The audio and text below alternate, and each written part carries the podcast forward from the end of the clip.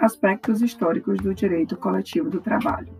Sabemos que o direito coletivo do trabalho tem como objetivo analisar a atuação dos sindicatos, que são pessoas jurídicas de direito privado e que representam a categoria profissional, categoria dos trabalhadores, ou a categoria dos empregadores, classe patronal ou econômica. Mas você sabe qual é a origem dos sindicatos? Quando os sindicatos surgiram na história da humanidade? Bem, Segadas Viana busca nos colégios romanos da antiguidade as origens do sindicalismo moderno. No entanto, a maior parte dos doutrinadores enxerga nas corporações de ofício o nascedouro do sindicalismo, sendo que nas corporações as forças produtivas reuniam-se numa só entidade, enquanto que o sindicalismo as bifurcou, separando trabalhadores e empregadores. Com a queda do Império Romano em 476 d.C., surgiu o feudalismo, com uma produção inicialmente rural, sendo que apenas ressurge o comércio ainda que em quantidades pequenas, no século XI, com o desenvolvimento das feiras e dos mercados, favorecidos pelas cruzadas. O período conhecido como Baixa Idade Média, que aconteceu do século X ao século XV, foi marcado por profundas alterações na sociedade, as quais conduziam à superação do sistema feudal e à gradativa substituição desse sistema pelo capitalismo comercial. Segundo Cláudio Vicentino, no plano econômico, a economia autossuficiente, típica do feudalismo, foi sendo substituída por uma economia comercial. Já no plano social, a hierarquia estamental foi se desintegrando, surgindo paralelamente um novo grupo social ligado ao comércio, a burguesia. Politicamente, o poder pessoal e universal dos senhores feudais foi sendo fragilizado e gradativamente substituído pelo poder centralizador dos soberanos, originando as monarquias nacionais centralizadas. Nesse momento da história, percebe-se que as cidades começam a adquirir autonomia, garantida a segurança dos seus cidadãos, transformam-se em verdadeiros centros de comércio. Assim, a produção começa a se organizar com a criação das corporações de ofício, que constituíam verdadeiras associações de trabalho.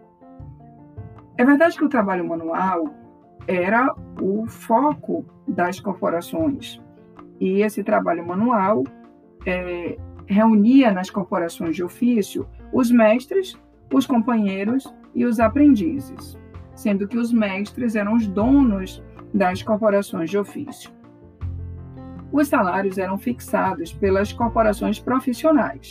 A remuneração do trabalho deve corresponder ao valor da utilidade produzida, na qual se incluem o esforço despendido e as necessidades próprias e familiares do trabalhador. Na verdade, trata-se de uma estimativa, sempre condicionada às possibilidades econômicas da sociedade, mas que, em sua aplicação, deve atender ao seu princípio informador. Nesse sentido, vale inclusive destacar os pensamentos de Roberto Barreto Prado. Provavelmente, a primeira regulamentação dos grupos profissionais aconteceu em 1351, com a ordenação de João II, o Bom. Nesse mesmo período, Eduardo III na Inglaterra, expediu a lei do labor, o status do labor. A essa mesma época, as corporações de ofício já dominavam e organizavam o trabalho na França, na Inglaterra e eram apoiadas na carta privilégio deixada pelo, pelo imperador, pelo senhor feudal ou pela cidade. Também as corporações de ofício ganharam espaço tanto na Alemanha, na Espanha e na Itália.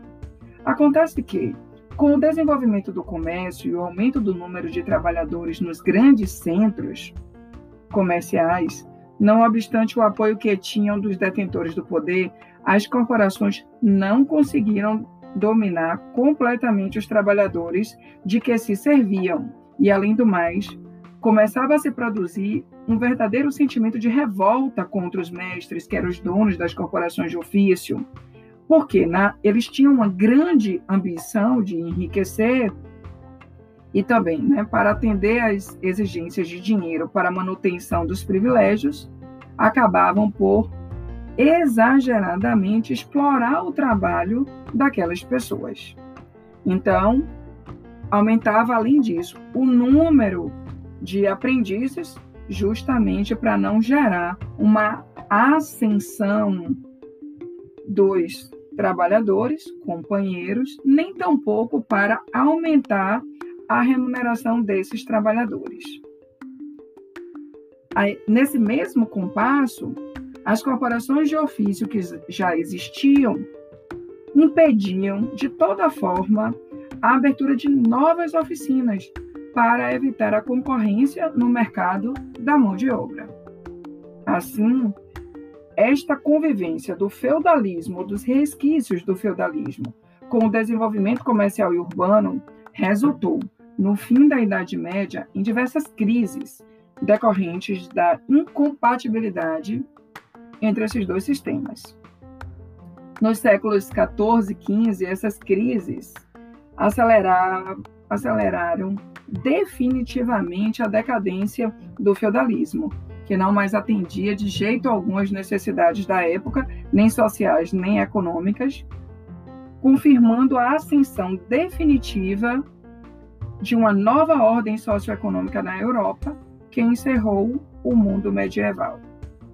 Já entre os séculos XV até o século XVIII, Idade Moderna, houve uma predominância do capitalismo comercial.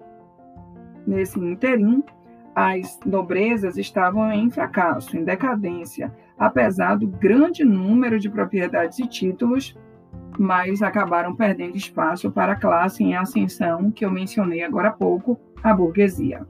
A importância do desenvolvimento comercial e a capitalização constituíram a base sobre a qual se desenvolveria o capitalismo industrial. Já no final da Idade Moderna, tivemos uma série de movimentos revolucionários. Dentre eles, eu posso lembrar da independência dos Estados Unidos, né, em que foi elaborada a primeira Constituição norte-americana em 1787, só para fixar, a independência dos Estados Unidos foi em 1776 e alguns anos depois, em 1787, tivemos a elaboração da primeira Constituição norte-americana. Na sequência, de 1760 a mais ou menos 1850, tivemos a Revolução Industrial, em 1789, Revolução Francesa. E aí esses marcos históricos ganharam espaço para falarmos em um período de Era das Revoluções, que vai aí de 1789 até 1848. A Revolução Francesa representou a queda do absolutismo, o qual se apoiava ainda nos valores arcaicos e demodês do sistema feudal, em especial no que se refere à estrutura da propriedade da produção, bem como a tomada do poder político pela burguesia, eliminando-se os últimos entraves que existiam para a ascensão e o desenvolvimento do capitalismo.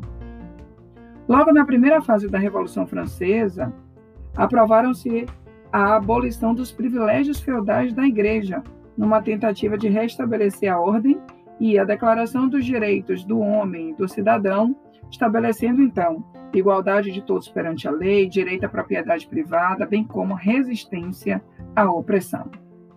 Com a Revolução Francesa, as corporações de ofício foram completamente extintas, chegando mesmo a serem proibidas, já que representavam um óbice para a liberdade do homem e o desenvolvimento do capital. Segundo Arnaldo Sussequinde, se a Revolução Francesa em 1789 foi, sob o prisma político, um marco notável na história da civilização, certo é que ao estear todo o sistema jurídico em conceitos abstratos de igualdade e liberdade, permitiu sim a opressão dos mais fracos, falhando, portanto, no campo social.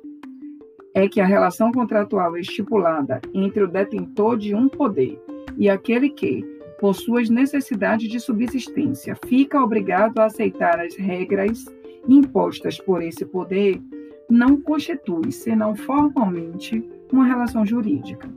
Na essência, representa um fato de dominação. Afirmando a igualdade jurídico-política dos cidadãos, já que todos são iguais perante a lei, a Revolução Francesa adotou o princípio do respeito absoluto à autonomia da vontade, liberdade contratual, cuja consequência foi a não intervenção do Estado nas relações contratuais. A partir da segunda metade já do século XVIII, principalmente por conta da concentração de capitais nas transações comerciais, enxergamos aí o início de um processo conhecido como Revolução Industrial na Inglaterra, com a mecanização industrial desviando a acumulação de capitais da atividade comercial para o setor de produção. Nesse momento, enxergamos grandes mudanças de ordem tanto econômica quanto social, que possibilitaram o desaparecimento dos últimos resquícios do sistema feudal ainda existentes e passamos a enxergar definitivamente a implantação do modo de produção capitalista. Em pouco tempo, a Revolução Industrial chegou aos países do continente europeu, atingindo, nesse sentido, a Bélgica, a França e posteriormente a Itália, a Alemanha, a Rússia e até os Estados Unidos.